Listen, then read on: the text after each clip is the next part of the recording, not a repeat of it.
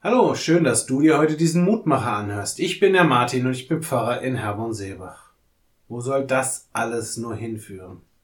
Wir alle nehmen wahr, was um uns herum in der Welt passiert. Da wird Krieg geführt, nicht nur, aber auch ganz nah in der Ukraine. Da wagen Menschen eine lebensgefährliche Bootsfahrt übers Mittelmeer, nicht nur, aber auch wegen der Armut, in der sie leben. Da erleben manche Regionen dieser Welt selbst im Winter eine Dürre, nicht nur, aber auch, weil Menschen oftmals gedankenlos mit dem Klima umgehen. Der Untergang dieser Welt scheint in unserer Zeit so greifbar wie noch nie. Alles ist aus dem Lot geraten, und es fällt hier und da durchaus schwer, sich nicht der Hoffnungslosigkeit hinzugeben. Wo soll das alles nur hinführen? Wie können wir dieser Wirklichkeit begegnen? An dieser Stelle wäre es nun schön, eine einfache Antwort zu haben klar benennen zu können, was die nächsten Schritte sein müssen, um dem sich breitmachenden Chaos zu begegnen. Doch einfache Antworten sind so eine Sache. Meist halten sie nicht, was sie versprechen. Auch Jakob, der Sohn Isaaks, hoffte auf eine einfache Antwort und er schlich sich den Erstgeburtssegen von seinem erblindeten Vater. Doch die Hoffnung, dass damit alles geregelt ist, die verpufft.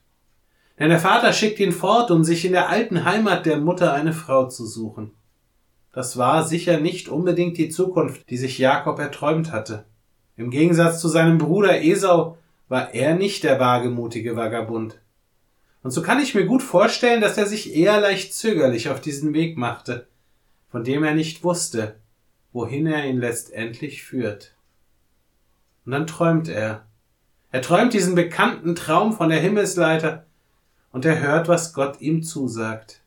Siehe, ich bin mit dir und will dich behüten, wo du hinziehst, und will dich wieder herbringen in dies Land. 1. Mose, Kapitel 28, Vers 15. Die heutige Losung ist ein Versprechen, das bis heute gilt. Gott wird uns nicht alleine lassen, ganz egal, wo all das, was gerade um uns herum passiert, noch hinführen mag. Er wird uns durch all das hindurch wieder zurückführen in eine friedvolle und sorgenfreie Gegenwart. Ich lade dich ein, noch mit mir zu beten. Vater, wir schauen in diese Welt und sehen, was alles im Argen liegt. Wir haben Angst vor dem, was kommt, denn es scheint alles immer nur schlimmer zu werden.